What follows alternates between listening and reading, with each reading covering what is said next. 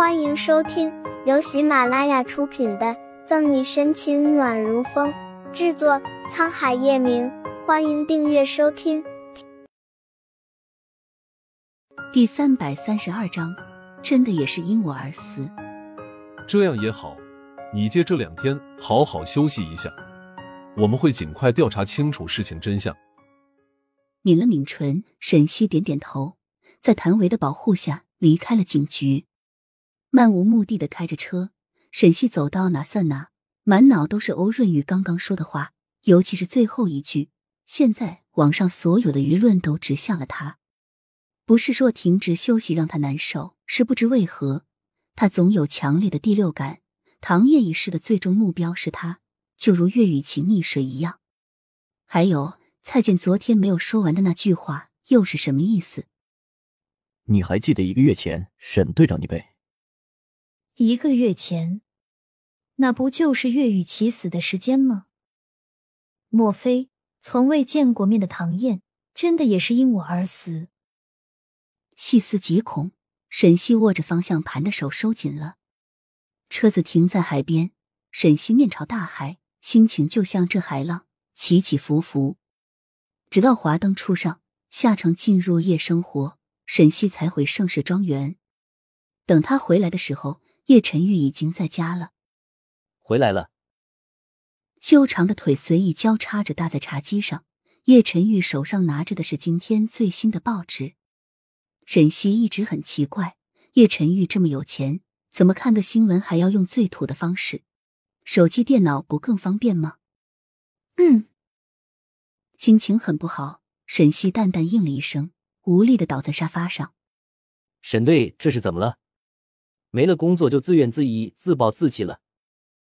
收起报纸，叶晨宇撑着脑袋，好整以暇的望着沈西，两眼没有焦距的看着天花板。沈西懒得理幸灾乐祸的叶晨宇。某个人吃干抹净逃了就算了，现在还六亲不认，啧啧啧，不知道我的小宝贝们饿不饿？遥控器打开墙体液晶电视，里面马上放出后院鳄鱼潭的血盆大口。说到吃干抹净，沈西就淡定不了，脸红到耳根子。再看那张着嘴、湿哒哒滴着唾液的鳄鱼，心尖颤了颤。叶变态该不会因为我今天早上的不辞而别生气了吧？咳咳，干咳两声，沈西拢了拢头发。今天早上不是不是警局里有事，我就先走了吗？而且昨晚的事，我我是迫于无奈。说到最后。沈西声音小的像蚊子似的，迫于无奈，那我现在也迫于无奈，怎么办？没有穿拖鞋，叶晨玉赤脚走到沈西旁边，轻挑他的下巴，嘴角弯起危险的笑看着他。男性的荷尔蒙充斥鼻翼，沈西咽了咽口水。那你想怎么样？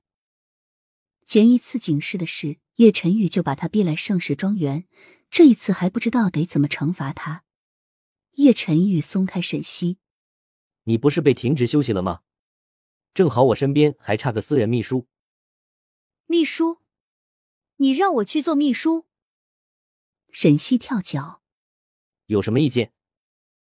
叶晨玉俊眉一挑，不是不是。察觉到来自叶晨玉的危险，沈西求生欲很强的摇摆着手解释：“我的意思是说，乔宇不是你的助理吗？”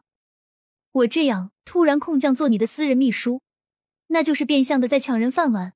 我怎么能做这么不道德的事？盛世庄园就算了，毕竟没有几个人知道他和叶晨玉的关系。可在叶氏集团就不一样了，那里人来人往的，有那么多双眼睛盯着。要是让觊觎叶晨玉的女生知道，唾沫星子都得把他淹死。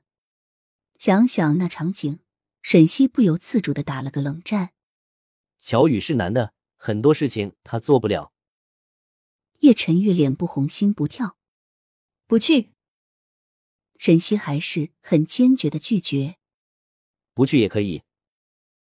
叶晨玉没有生气，在沈西还没有来得及高兴，拖长慵懒的声线。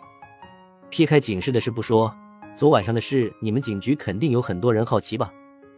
若是让他们知道他们光辉形象的沈队，叶晨玉。气得牙痒痒，沈西把手里的抱枕砸向叶晨玉，打断他的话。本集结束了，不要走开，精彩马上回来。